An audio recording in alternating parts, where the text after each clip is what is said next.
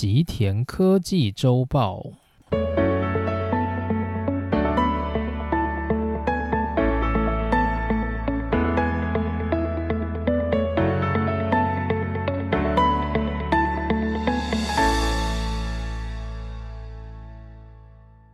大家好，欢迎来到今天的内容。那今天呢，在节目开始之前，想先跟大家闲聊一下，就是关于大家在 Podcast 上面留言给我的讯息，以及就是给我的赞助跟赞助之下会留下来的讯息，其实我都有看到。那我自己是非常非常的感动，就好像是自己做的东西，诶，真的有一些人会愿意听，诶的那种感觉。那其实呢，就是当初在创造这个节目最主要的目的，大概就是满足一下自己的说话欲吧。就是有时候自己的脑里面会有很多想法，然后就会想说，诶，有时候用手写的或者用记录的，就觉得太慢，那不然干脆就用讲的。那如果接着呢，有些人他有共鸣，或者有些人他可能会问我类似的问题的时候，诶，我就放这个 podcast 给他听就好了。大概有点像是这种感觉，就是如果有些人他想要问我关于半导体的知识，然后或者是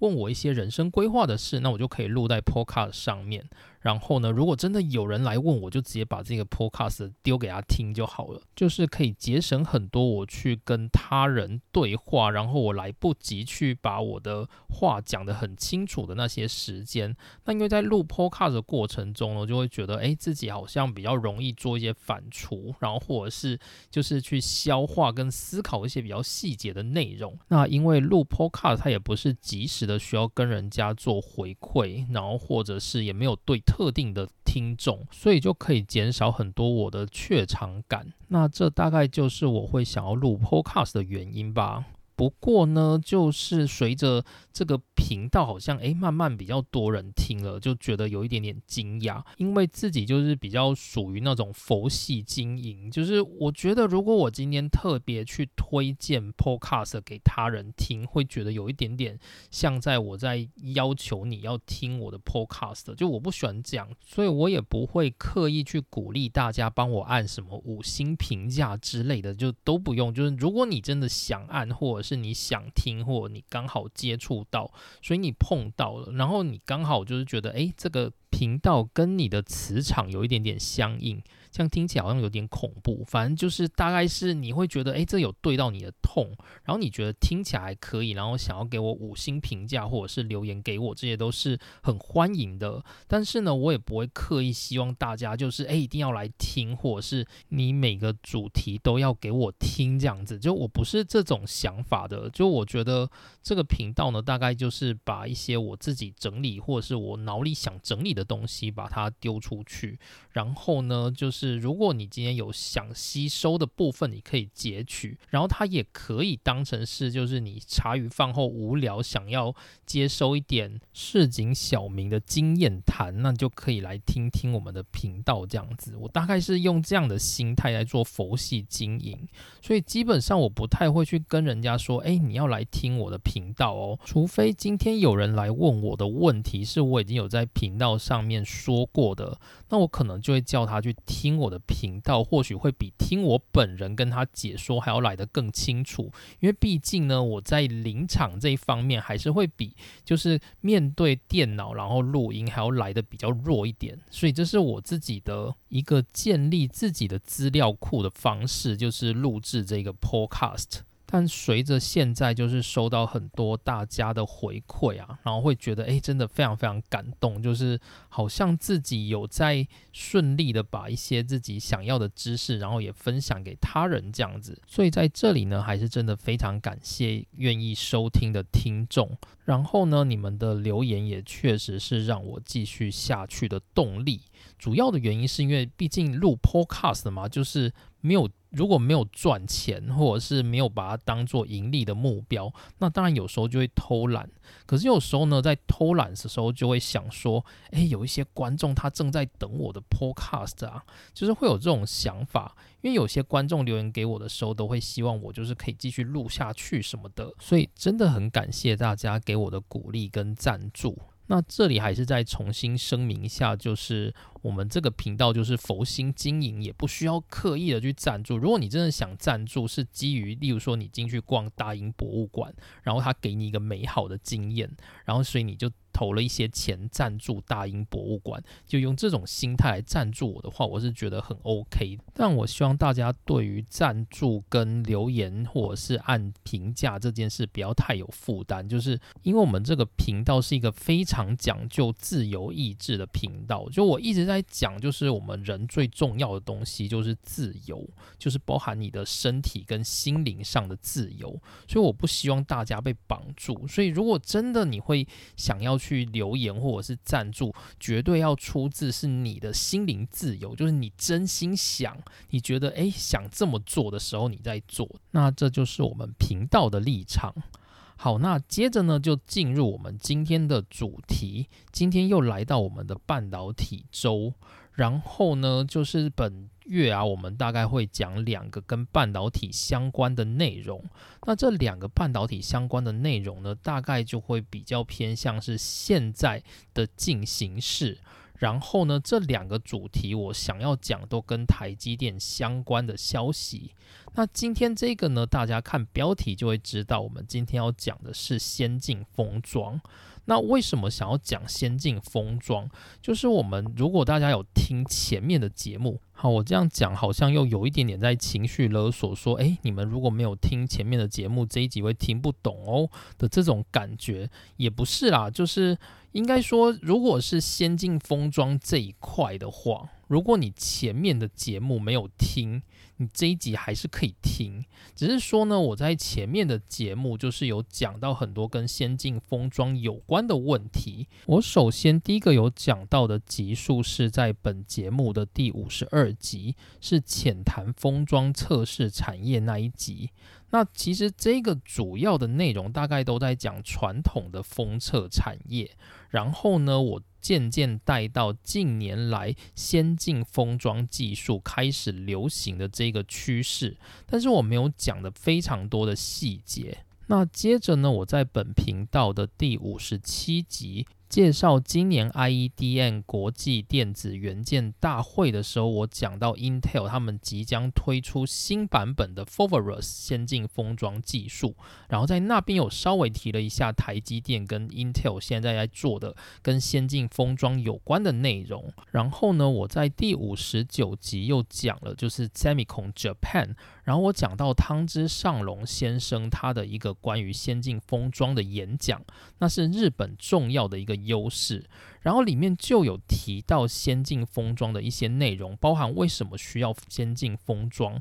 它有什么特色，就是它跟一般传统的封装有什么不一样？为什么近年来这个先进封装会越来越成长？大概我讲到这些事情。不过呢，我又觉得，如果先进封装是一个这么重要的分野的话，那我觉得我在讲先进封装的这个部分是讲的有一点点太过琐碎，所以我就想说，利用这一集把整个先进封装目前我所读到的，我觉得可以简单的带给大家的知识做一个整理。然后呢，可能会比较稍微有一点点系统，所以如果你想听先进封装相关的一些技术的话，其实你听这一集大概就够了。我会大概把整个先进封装的脉络，跟它的一些种类，以及目前呢就是在台积电主流的先进封装技术做一个讲解。那如果你今天听完之后，你对台积电以外的公司有在做什么样的先进封装技术感到好奇的话，目前呢，我也只有读完 Intel 它在 IEDM 的那一个部分，所以你可以回去听，就是第五十七集的内容。那除了这个以外呢，我觉得我应该之后还是会整理一些跟 Intel 先进封装技术相关的背景跟时程之类的，就是等我就是该讲的都讲完之后，大概是在不久的将来。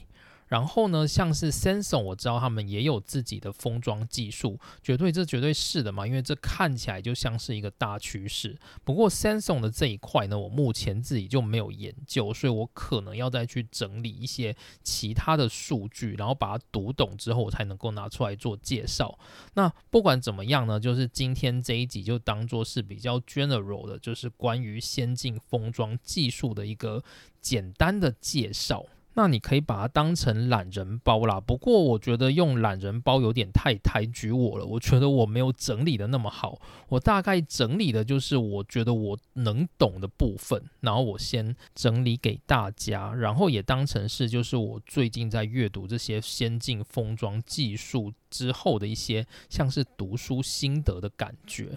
那其实，在读这个先进封装技术，因为我自己是半导体制成出身的，可是对于先进封装，那有点像是一个别的领域，也。不会说是别的领域啦，至少在半导体制程上面那个是有一点点相关的。但是呢，我比较难去想象它去跟就是封装技术扯在一起的那些东西。就我会想说，诶，它到底是什么结合的？为什么有些封装技术它需要这一层，有些不用？就在这个方面上面，我会有一点点困惑。然后我去比较很多很多的版本，就是有时候每一家版本它讲的内容。都不一样。然后除此之外呢，先进封装技术还有一个特点，就是因为它非常的先进，也就是说，所有的公司他们用的是，例如说，它可能是做同样或类似的制成，但是他们会有完全不同的名字。所以你就必须要去分清楚，说，诶，这个名字跟这个名字其实指的是类似的东西，然后要做很多很多的区分，所以这看起来是一个非常复杂的网路。那所以呢，我觉得如果我今天把全部的封装技术都完整的介绍出来，大家一定会有很多的负担。所以呢，我大概就抓一个主轴。就是市面上最主要的封装技术，然后它主要是为了什么需要用这样的封装技术，以及那个封装技术它跟其他的封装技术有什么差别，大概是这样子。然后接着呢，我们就来提一下台积电它的先进封装技术大概是做到什么领域。那如果大家最近有看新闻，就是台积电最近推出了一个叫做三 D Fabric 的服务。然后呢，如果你不懂就是先进封装的整个脉络的话，你会想说，三 D Fabric 到底是何方神圣啊？所以呢，就是今天我大概就讲解一个 general 的脉络，然后跟台积电在做的东西，让大家了解一下整个先进封装技术目前主要的领域跟范围，以及那些不同技术之间的差异。然后呢，再来讲讲台积电在做先进封装开发的这个部分，跟台积电整个先进封装技术的产品线。当然，我先说，因为我自己跟台积电的先进封装没有关系，所以我也不熟悉它内部的运作。所以，如果今天我真的有讲错的话，或者是如果有在台积电的听众，然后他在里面做比我更了解的话，其实是可以写信给我，也可以跟我踢馆。那对我而言，我会觉得是我学到一个新的东西，我会很高兴的。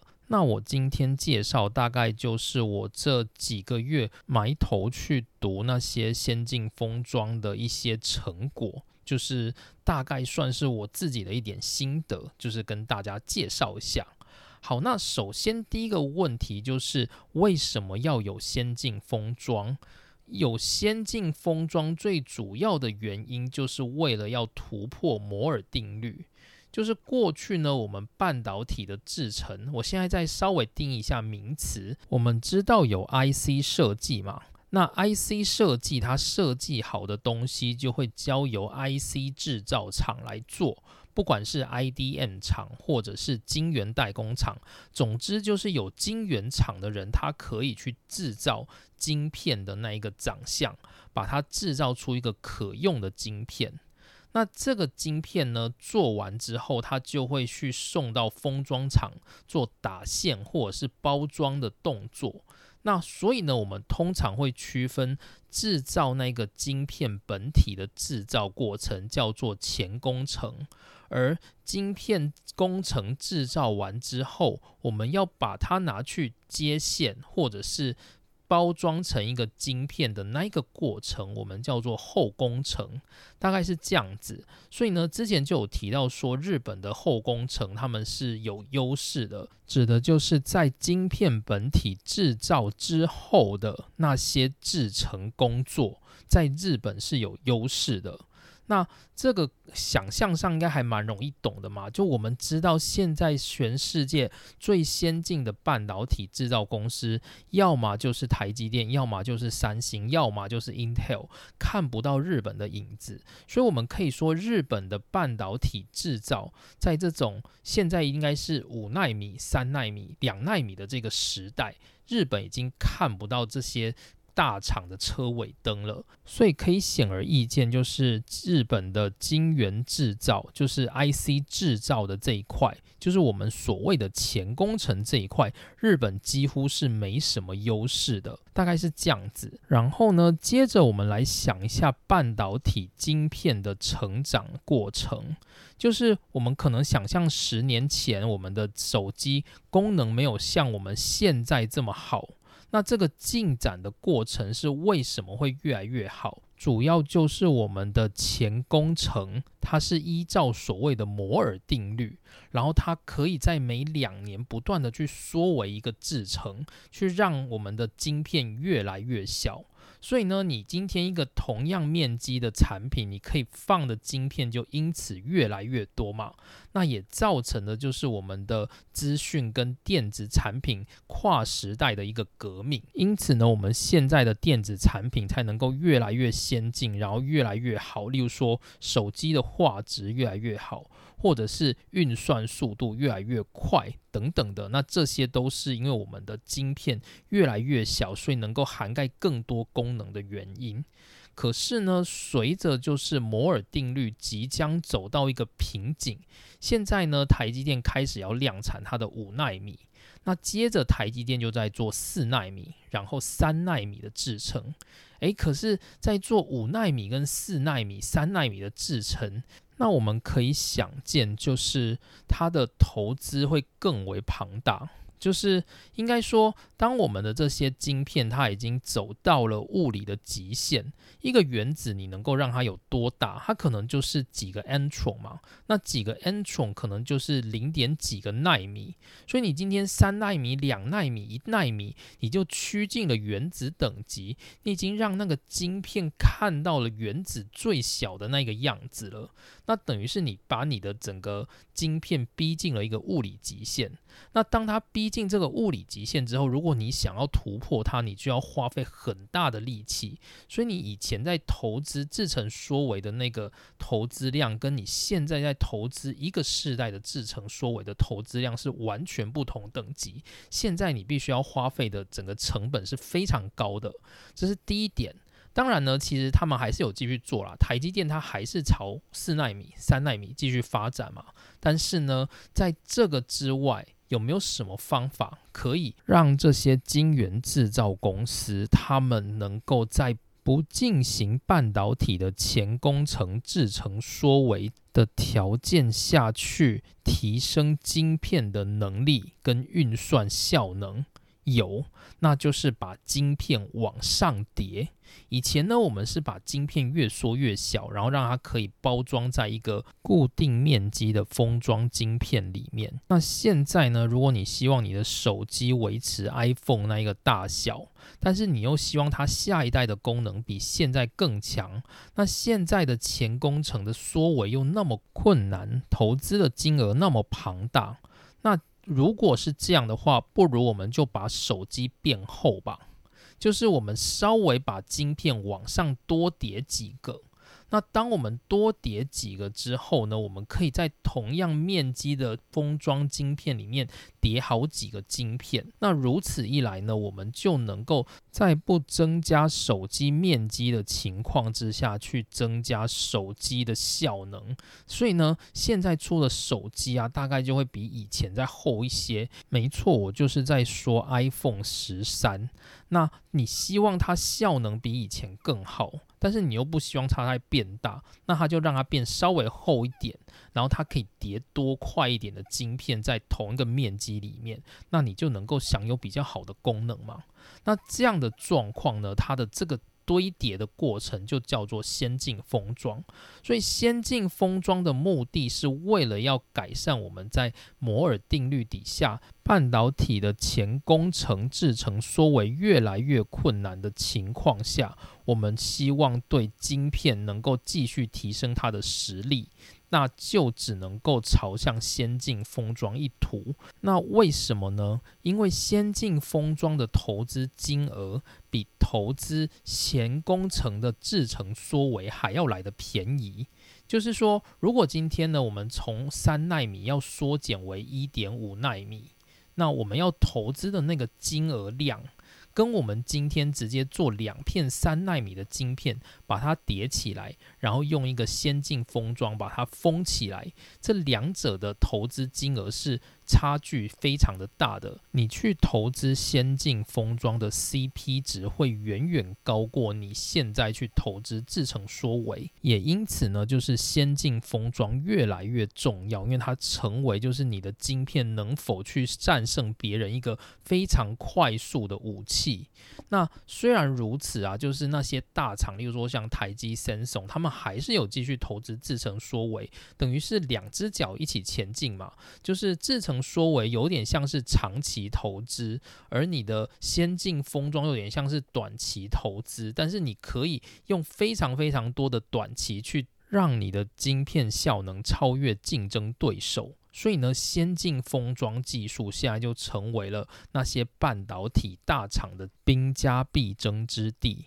那为什么以前的封装明明就是交给那些封测厂就可以啊？例如说什么日月光啊、细品这些封测厂去做就可以。那为什么现在这一些就是大厂，例如说台积电、Intel、Samsung，他们都自己来做自己的先进封装呢？主要的原因，第一个当然它是为了去抢这个大饼，然后跟笼络他的客户，告诉客户说：“诶，我可以一条龙帮你做。”到封装结束，那这是第一点。第二点呢，是因为先进封装它的制程基本上就非常类似我们的晶片制造的前工程，因此投入这种叫做先进封装的后工程，它其实不需要花费太多的力气，因为对于那些晶圆制造厂而言，它的内容就非常类似前工程的内容，虽然说它也不是非常简单啦，但至少就是它跟前工程是用类似的制程跟制程整合在运作，所以相较之下，就是晶圆制造厂他们是比较容易去投资这些先进封装技术的。那这些晶圆制造厂，他们其实很早就开始在涉猎这些先进封装的开发。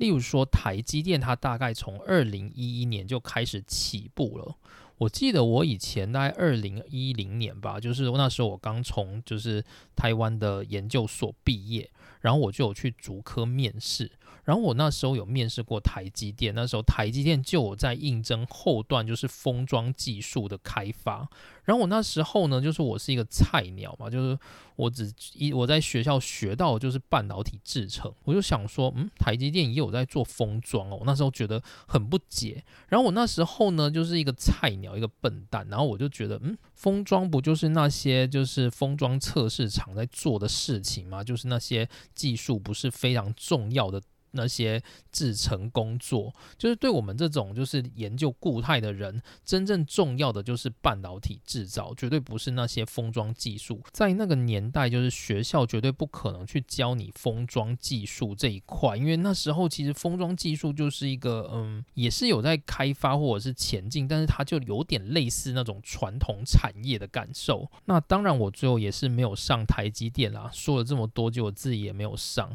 那所以之后呢，我就。去就是其他公司的制成开发，所以就没有进台积电。那不过呢，就是我后来就想想，才真的惊觉到说，诶，那时候他在做的大概就是他们现在慢慢正在推出的那些先进封装的制程。包含就是台积电现在在桃园跟苗栗设置的那些先进封装厂，都是当时为了要。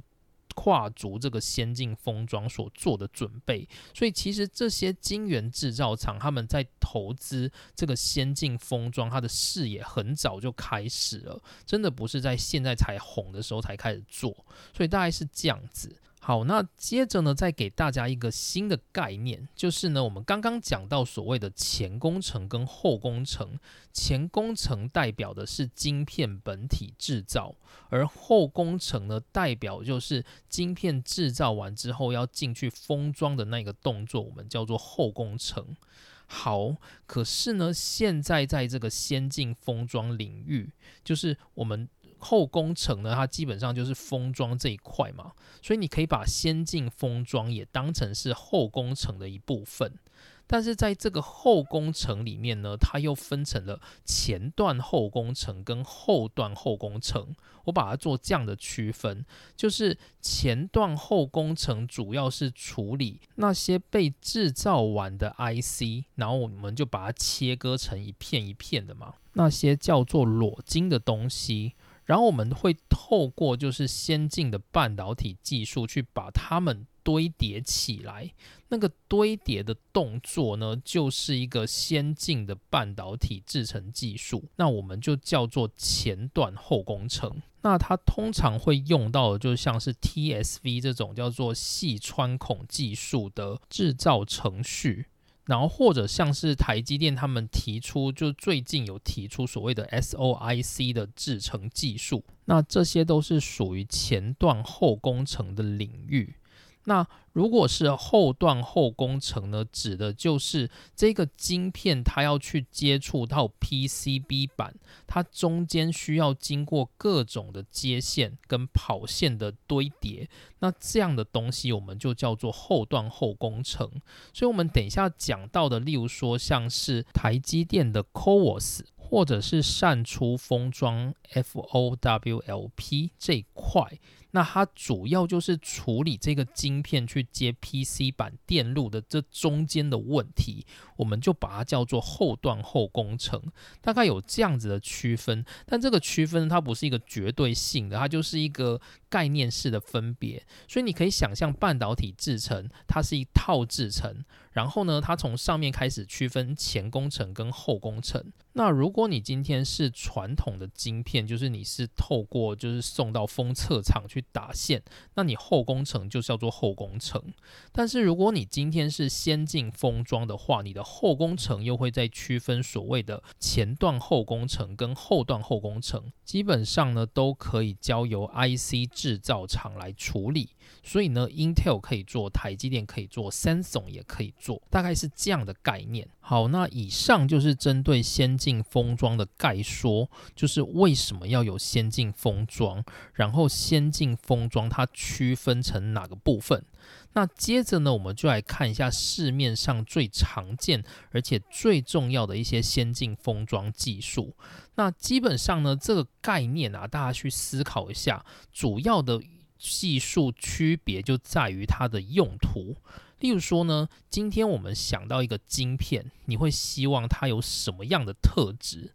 那市面上呢，我们一般的晶片都会有三种特质。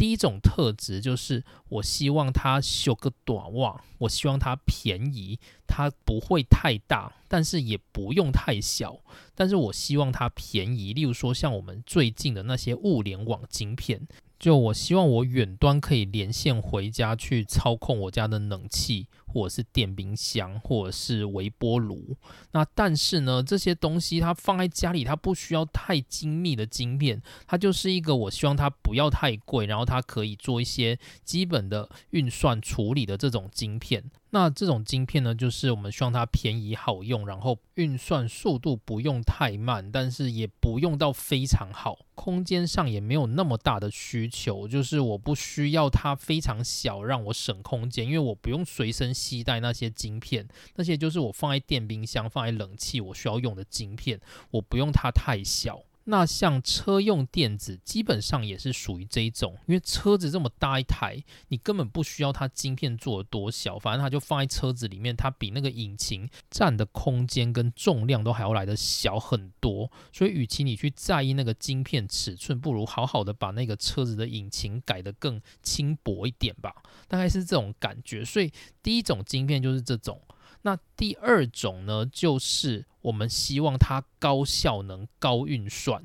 然后空间不会很在意。就例如说电竞的晶片，就是例如说你在玩游戏，你需要很强大的运算晶片，让你的画质什么都调到最美，然后运算速度最快，然后也不要让你在移动的过程、多工的过程，然后那个运算忽然卡住。那电竞的过程，你会不会很在意那个晶片的大小，或者是那个电脑的主机大或不大？你不会那么在意，只要它没有大到超级离谱，像一台恐龙一样大，基本上你根本不会在意。所以呢这种晶片就是高效能、高运算，然后晶片大小不是特别在意的晶片。那这个就是第二种。好，那第三种呢，就是我们在行动运算上，你希望它效能要稍微好，就是要算蛮好的，就是好到你觉得，诶，在一般日常生活可以很顺畅的用。然后呢，你又希望它轻薄短小，但是那个效能你又不用它好到跟电竞一样好。例如说，你今天手机，手机你希望它轻薄短小吗？然后你不需要它的运算能力这么的强大。例如说，你可能在玩手机，你会玩手游，手游确实也是需要一些运算能力。但毕竟呢，手机的 APP 的运算相对于那种电竞算是简单的，你也不会用手机去玩那种电竞等级的游戏。所以呢，这种晶片你需要它有一定可以让你日常生活堪用无余的效能，但是呢，你又不用让它。有那种高水准的电竞等级的运算，所以呢，这就是第三种晶片。所以我们大概再整理一下三种我们在日常生活中会需要的晶片。第一种就是你不需要它太好，它就是可以让你做一些非常非常非常简单的运算，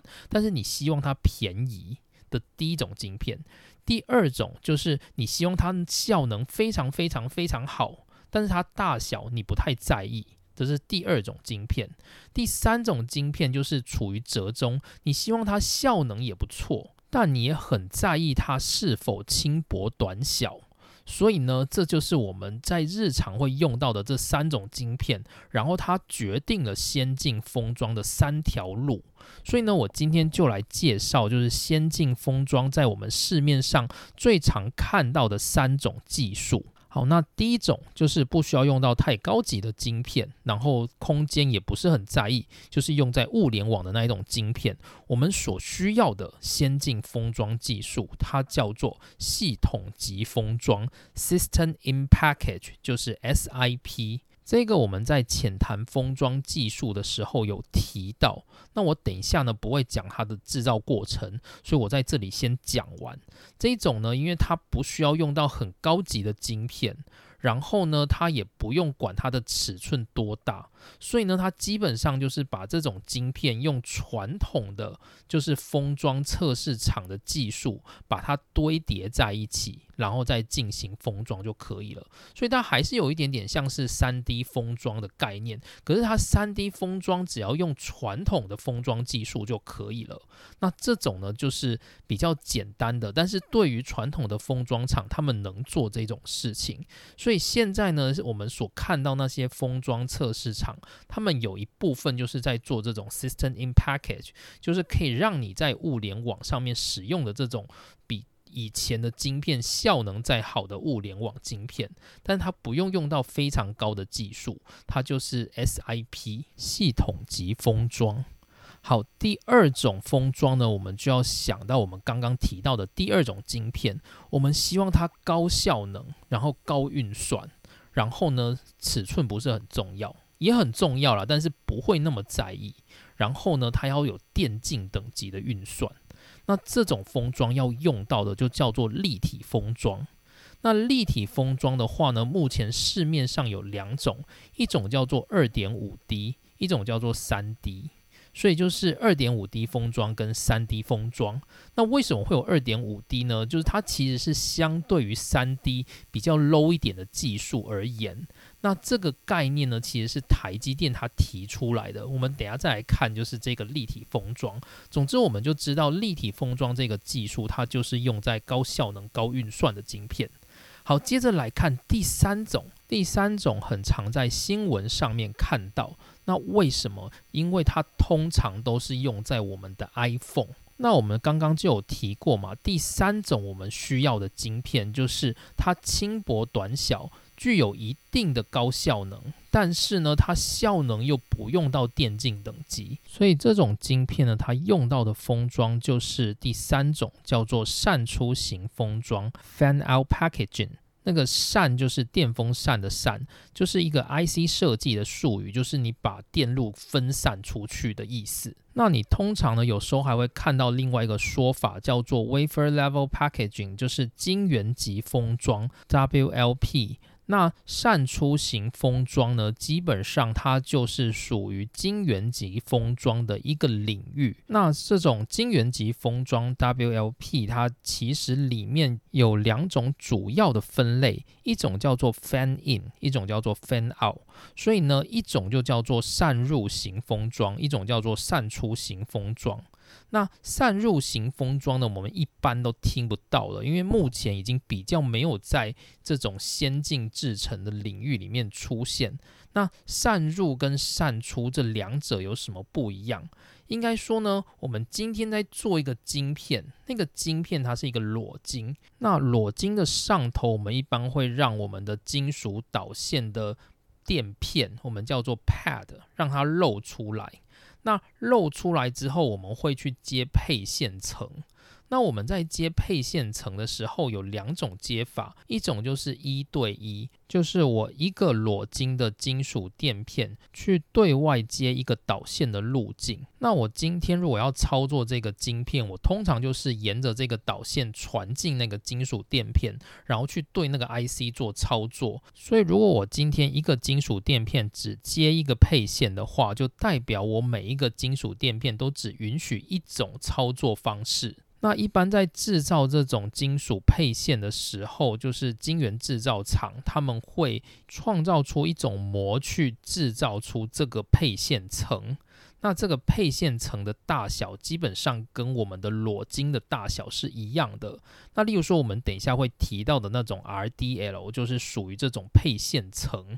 好，那接着呢，随着我们的晶片越来越复杂，所需要的功能越来越多，所以我们不允许一个金属垫片只能接一种功能的讯号。我们希望多种功能的讯号都可以加入这个同一个金属垫片里面，所以这就表示我们一个金属垫片它接出去的那个配线会变得更多，那这个动作就叫做 fan out。所以你就可以想象，在这种 fan out 需求的。配线层，它的大小一定是比我们的晶片还要更大的。因此呢，因为它有更多的电路能够接近我们的金属垫片，所以能够对这个晶片做更多更细致的操作。那这就是我们在多工的系统之下慢慢衍生出来的另一种先进封装技术。那因为现在的过程就是 fan out 的技术是远远需求比 fan in 还要来的大。也因此呢，我们大部分都只知道散出型封装，不太知道散入型封装。但是在整个概念上，他们两个都是同一个封装技术，然后属于晶圆级封装。好，那接着呢，我就讲完我们现在介绍的三个封装技术。第一个系统级封装 SIP，它对应的就是运算需求没那么重要的晶片。那第二种呢，叫做立体封装，它对应的就是有强大运算效能需求的晶片。第三种叫做散出型封装，就是它对应的是要有轻薄短小的晶片。就这三种。那接着呢，我们就可以来介绍散出型封装跟立体封装了。那这两者的差异在于，就是如果你是有立体封装，你会比扇出型封装多一个叫做基板的东西。那个基板它可能是用细做的，也有可能是用其他的方式做的。那它里面会有更复杂的配线，可以允许更复杂的操作。那扇出型封装呢，它就没有基板这个东西，所以它相较于立体封装，它会比较轻薄，所以它就不会有。那么高效能的运算模式，大概可以做这样的分别。好，那我们先讲一下，就是扇出型封装。扇出型封装就是 FOWLP，它主要是二零零五年由德国的英飞凌公司所开发出来的一种封装技术。然后呢，这种封装技术在二零一一年由 Intel 来协助推动，希望成为未来晶片的一个趋势。那它的封装技术主要的特色就是，我们做完就是晶片的裸晶之后，我们上头的那些金属垫片会盖上一个叫做 RDL 的树脂层。并且半导体制成会在这个数值层上面做，就是各种线路的配置，然后之后呢，这样的线路就可以直接去接下方的电路板，大概是这样子的概念。那这个叫做 RDL 的数值层，因为它有配线，所以它的全名叫做重分布层 （Redistributive Layer）。那它的功能呢，就是形成一个金属配线，去连接我们晶片的裸晶金属垫片以及下方的电路板。那这个树脂层呢，它非常非常的薄。那为什么会非常的薄？主要是因为它刚开始也是用一个很厚的基板，然后最后它会把那个基板给磨薄，磨到最后只剩下那个树脂层的存在，然后直接用那个树脂层去接触电路板，所以它的整个封装就非常非常的薄。那既然它非常的薄，那它就可以用在我们的那种轻薄短小的吸带型晶片上。那这种扇出型封装 FOWLP，它在台积电的制程就叫做 INFO，INFO，它主要是 Integrated FO 的简写，就是整合型扇出封装的简写，叫做 INFO。所以台积电用来去对付。苹果那一类需要在轻薄短小晶片的高性能晶片上面，就是采用这种 InFO 的封装。那主要就是因为它的那个配线层是非常非常薄的。好，那接着呢，我们就可以来看看立体封装的部分。那立体封装的话，在市面上分成所谓的二点五 D 封装跟三 D 封装。那为什么有所谓的二点五 D？其实它只是相对三 D 而言。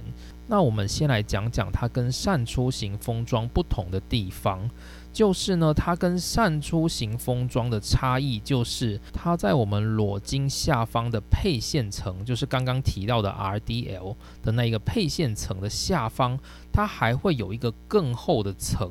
这个层呢叫做 interposer，叫做中介板。那这个中介板呢，在最早一开始是用细的基板来做的。那这个中介板的功能是在干嘛呢？就是它可以把内部的线路在中介板里做得更细、更复杂。所以呢，你的晶片如果接到中介板，你的操作内容会比你只接了 RDL 的这个晶片的操作内容还要来得更细致。那所以呢，它就具有高效能的晶片特质。那但是呢，这个叫做 interposer 的中介板，它非常的厚，因为它就是一个基板的厚度，因此呢，它就不会被用在我们需要像手机这种轻薄短小的晶片里，它会用在那些我们比较不在意它的体积，但是很在意它的功能的那些晶片，例如说像是 CPU 的晶片。例如说，像市面上超微的 CPU 的晶片，就是采用台积电的立体封装技术。我们等一下会再来强调一下。好，那这种立体封装技术呢，它就分成两种，一种是二点五 D，一种是三 D。那主要的差别是在那个 interposer 的上方的那个晶片的长相。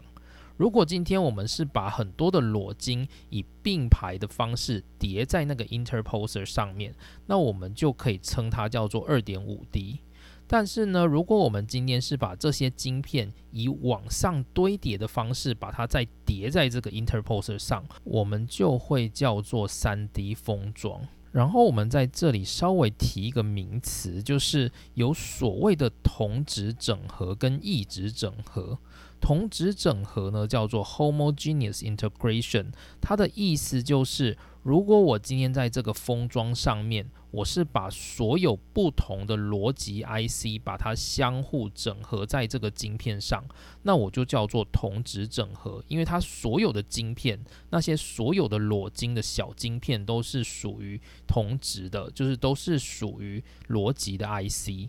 但是呢，如果今天我的整合是有逻辑晶片再加记忆体的晶片，通常是用低润啊，那这时候呢，我们就会叫它异质整合 （heterogeneous integration）。那在现在的二点五 D 封装跟三 D 封装，一般我们会去把逻辑晶片跟记忆体晶片相互堆叠或并排在 interposer 上面，那这样的概念就是异质整合。然后呢，因为我们所要使用的这种晶片，它是需要高效能的，所以就表示它需要的低润容量非常的大。就是说，我在一个晶片里面，我同时要有逻辑，例如说 CPU 的逻辑设计，同时呢，我还要兼顾它具有高效存取的低润功能，所以我会放逻辑晶片，再放低润的晶片。可是，在这么小的体积里面，我要去放很高容量的低润怎么办？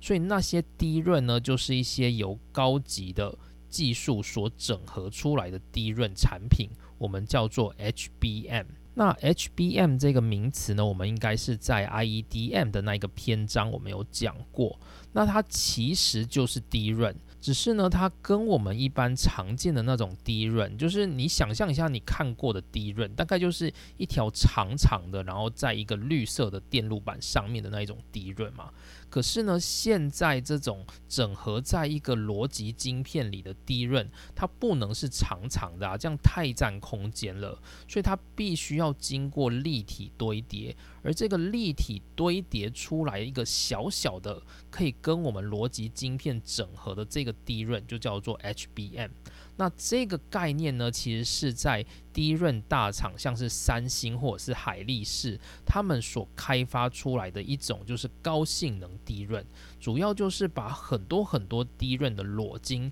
相互堆叠，然后用所谓的细穿孔技术 TSV 给串起来，然后之后它就会变成一个厚厚的，像是一个立体停车场一样的低润。然后你之后再把它去跟我们的逻辑晶片一起贴在这个 interposer 上面，大概是这样的概念。然后呢，我们之前应该有讲过，就是在 IEDM 那个篇章，我们有比较了一下，就是台积电跟 Intel 的一些技术。那时候我提到了一个想象，就是你可以把那个 interposer 想象成一个粘鼠板，就是那个粘鼠板它的大小是固定的。然后你可以把很多的晶片就是粘在这个粘鼠板上面，让他们透过这个粘鼠板去进行交互的沟通。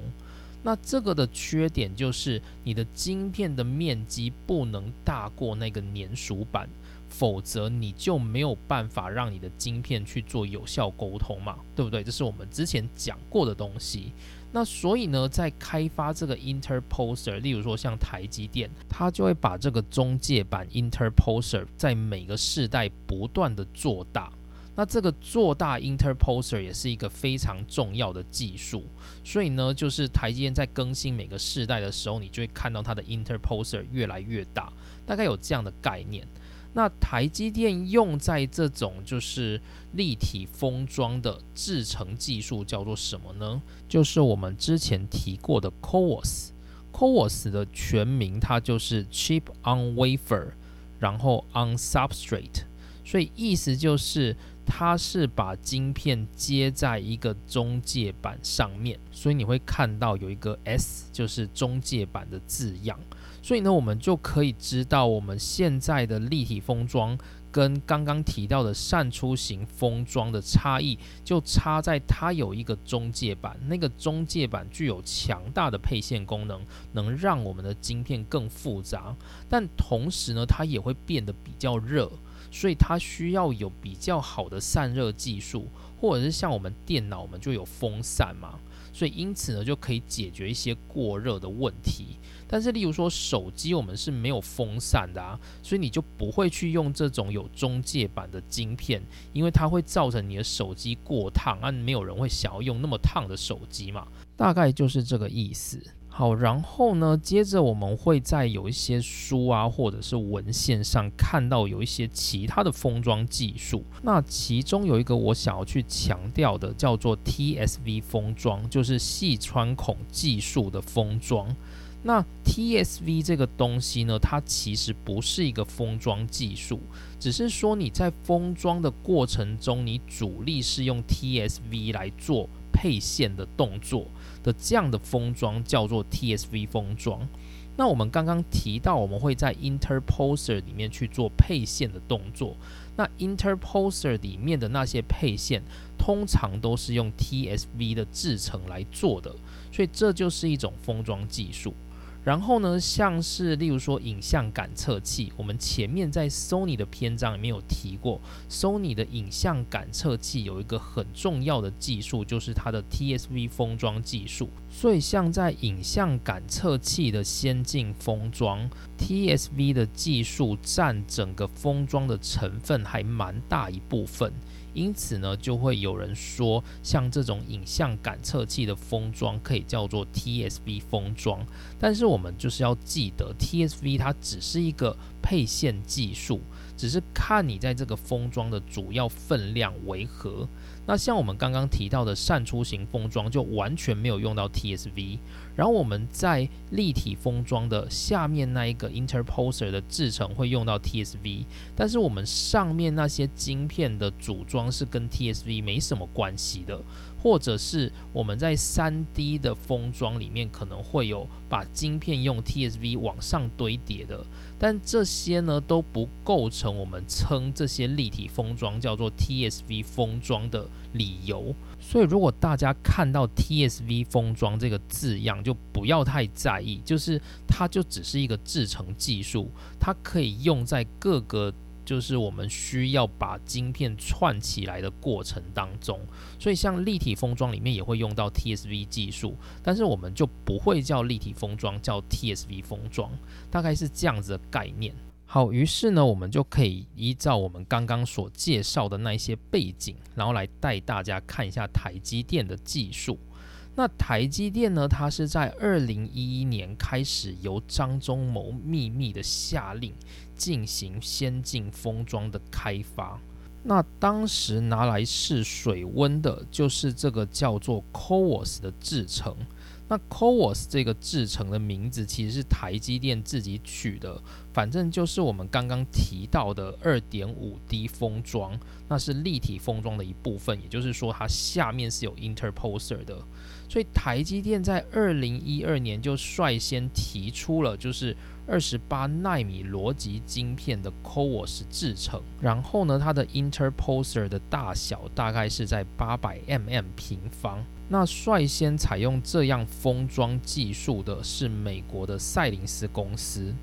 那在二零一六年呢，就是台积电又提出第二代的 CoWoS。那主要就是它把 interposer 做大，变成原本的一点五倍，就来到一千两百 mm 平方。那同时呢，这个封装还能够做异质整合，它除了逻辑晶片以外，还可以同时容纳四个 HBM2 的晶片，来到十六 Giga 的容量。同时呢，它还具有把下面那些焊接球做 fine pitch 的 tuning，那它叫做 fine pitch。Copper bump，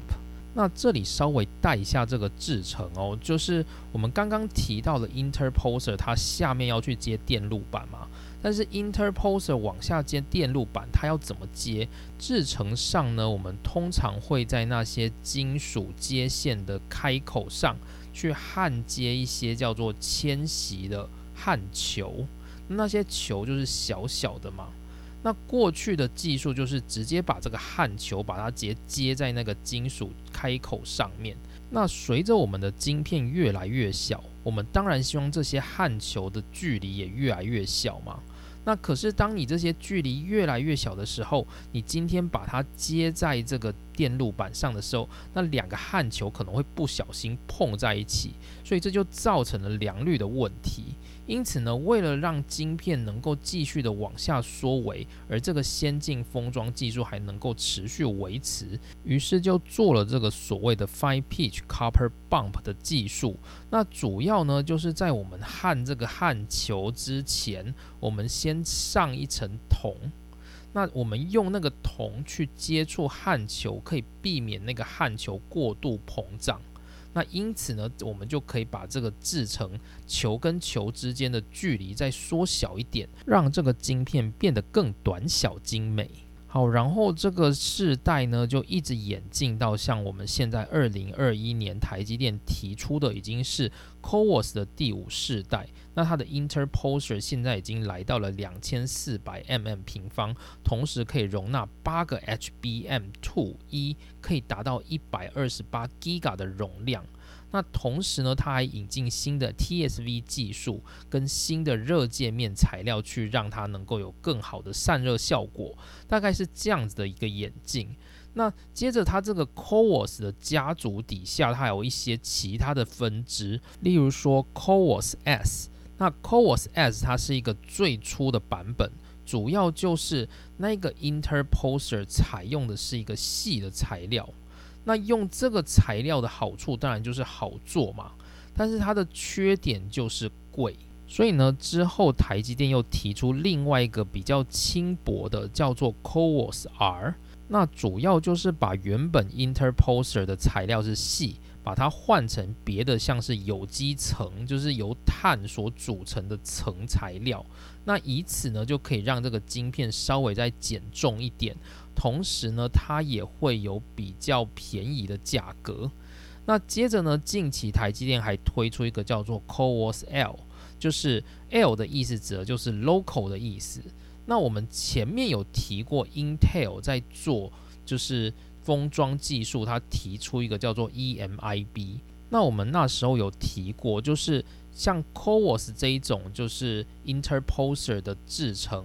那 Interposer 就很像是一个粘鼠板，你的晶片呢不能够大过那个粘鼠板，不然你就会没有办法把它贴上去。那这制成呢就会显得没有弹性。因此呢，Intel 它提出了一个封装技术，叫做 EMIB，就有点类似一个双面胶，它可以直接在每个晶片的下方，就是晶片跟晶片相连的那个中间，它去贴那一个叫做 EMIB 的双面胶，所以晶片呢就只透过那个双面胶来进行沟通。那台积电所提出这个 CoWoS L，就是这个 EMIB 的对应版本，就是。Intel 它提出的这个技术就是 EMIB 嘛，那台积电也利用类似的方式，但是它的制成名字就叫做 CoWoS L，大概像这样子。那我们刚刚没有提到应用面相关的问题。就是呢，台积电在二零二一年所提出的这个第五世代的 CoWoS 技术，那采用的客户呢，就是超维。超维在它的双核心技术里面，采用两颗超维的 CPU，再加上八个 HBM2 一的 DRAM 来完成这个先进封装的晶片。那接着我们就可以进入台积电在扇出型封装的这个领域。那台积电在扇出型封装所提出的这个产品服务，就叫做 Info。那我们刚刚有提到，二零一一年呢，台积电进军先进封装。那刚开始它的试金石就是比较容易完成的，叫做 CoWoS 的技术。然后呢，台积电它其实有一个更重要的任务，就是它必须开发出所谓的 InFO 制程。那目的是因为它要去绑住一个在西带型电子产品的重要客户——苹果。所以呢，它就是要让苹果知道说，如果你今天的晶片能够下单给台积电，台积电同时可以帮你做先进封装 InFO 的技术服务，因此呢，你可以得到一个非常有效能的晶片。那这个是对你们的产品非常重要的一个部分，也因此呢，就是 InFO 这个技术几乎可以说是台积电去稳固苹果这个大单的一个主力。那我们刚刚提到，就是二零一二年台积电提出第一个 CoWoS 的技术产品嘛。那 InFO 呢，相较之下就比较困难，而比较晚一点。台积电是在二零一四年提出第一个 InFO 量产的产品服务。那主要就是他们可以对一个晶片去做 InFO 的封装。那二零一六年呢，他们又提出了一个是叫做 InFO POP 的。就是 Info Pop，那主要的概念就是他们可以在一个逻辑晶片上再堆叠一个低润，然后同时下去做 Info 封装。那这是在二零一六年的技术，然后到二零一八年呢，他们又提出了可以把两个逻辑晶片整合在一个 Info 封装里面的 Info OS 技术。并且呢，在二零二一年，这个技术又被更加的改良，就是它让原本的这个沟通可以只局限在一个叫做 local silicon interconnect 的位置上面，如此它就可以缩减这两个晶片的距离，然后让整个晶片的体积变得更小。这大概是台积电所提出的 InFO 家族。并且呢，台积电在二零二一年的八月，他在就是 Hard Chips 的一个研讨会上面，就是我们在 IEDN 的那个篇章也有提过，就是台积电他提出了一个先进的封装技术，叫做 SOIC。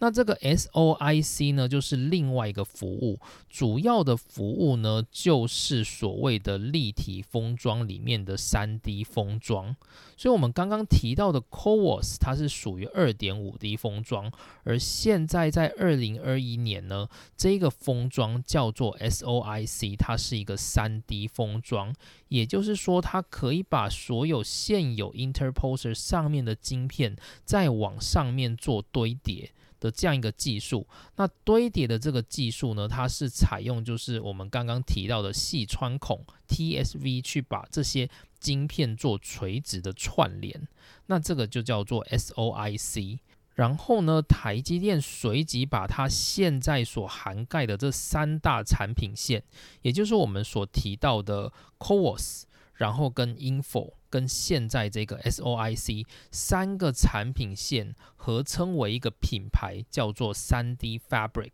所以三 D Fabric 它不是一个技术，它就是一个品牌的名称，就有点像是你去买汽车，然后汽车它做了一个大改款。那个大改款有一个大的名称，然后底下包含了很多改款的细件。那这些细件的每一个部分，它都可能会在各自的小改款上面去做更新改良。所以那个大改款的名称呢，就是叫做三 D Fabric。然后它底下的三大项目就是 CoWoS、InFO 跟 SOIC 三个项目。那如果你又要再去细分的话，我们在最早一开始有提过所谓的前工程跟后工程，然后呢，因为先进封装是属于后工程，而这个后工程里面呢，有所谓的前段后工程跟后段后工程。这个前段后工程呢，就是 SOIC；后段后工程呢，就是 CoWoS 跟 InFO。这大概就是整个台积电目前在先进制程的产品线介绍。好，那我们稍微去对应一下 Intel。Intel 呢，它也有自己类似的对应项目，但是 Intel 的开发是比较晚，也比较缓慢。那主要有一个很大的问题，就是 Intel 它的主力制程缩微，也就是前工程的制程缩微，都还没有进展到最先进的地步，所以呢，带动的它的先进封装也不可能达到最先进的地步。所以 Intel 它的封装还是受制于它的前工程。例如说，Intel 它现在可以量产的先进制程是十纳米嘛？那可能等同于台积的七纳米，那它怎么可能能够做出等同于台积五纳米或三纳米的先进封装技术呢？这是不可能的，因为它的前工程都还没达到那个等级，所以呢，这限制了 Intel 的先进封装的发展。那不管怎么样，Intel 它还是有积极的在投入它的先进封装，至少它希望跟台积电做出品牌上面的区隔。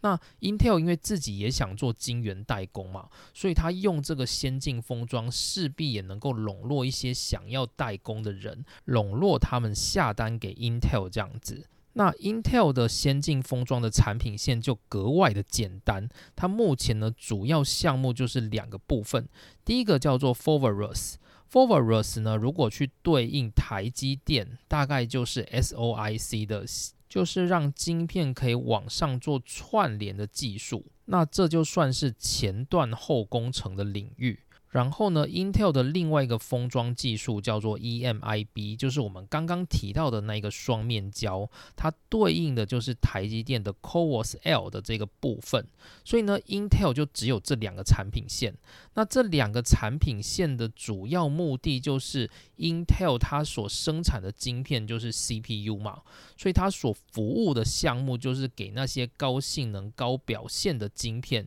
去使用的封装技术。那至于呢，Info 这一块，就是散出型封装这一块，Intel 没有涉猎，因为 Intel 它不做吸带型的产品，所以 Intel 它就没有这种散出型封装的技术，所以台积电在整个先进封装的提供上是比 Intel 还要完整的，大概是这样子的概念。然后呢，最后我们来提一下台积电在先进封装上面的投资。到二零二二年呢，台积电目前有四座先进封装厂，分别是在新竹的竹科、台南的南科、台中的中科，还有桃园的龙潭这四座。然后目前呢，确定在新建的就是第五座，是在苗栗的竹南。然后呢，另外也有预测说，台积电即将要再盖一座先进封装厂，那锁定的位置大概是在云林或者是嘉义，目前是看起来是这个动向。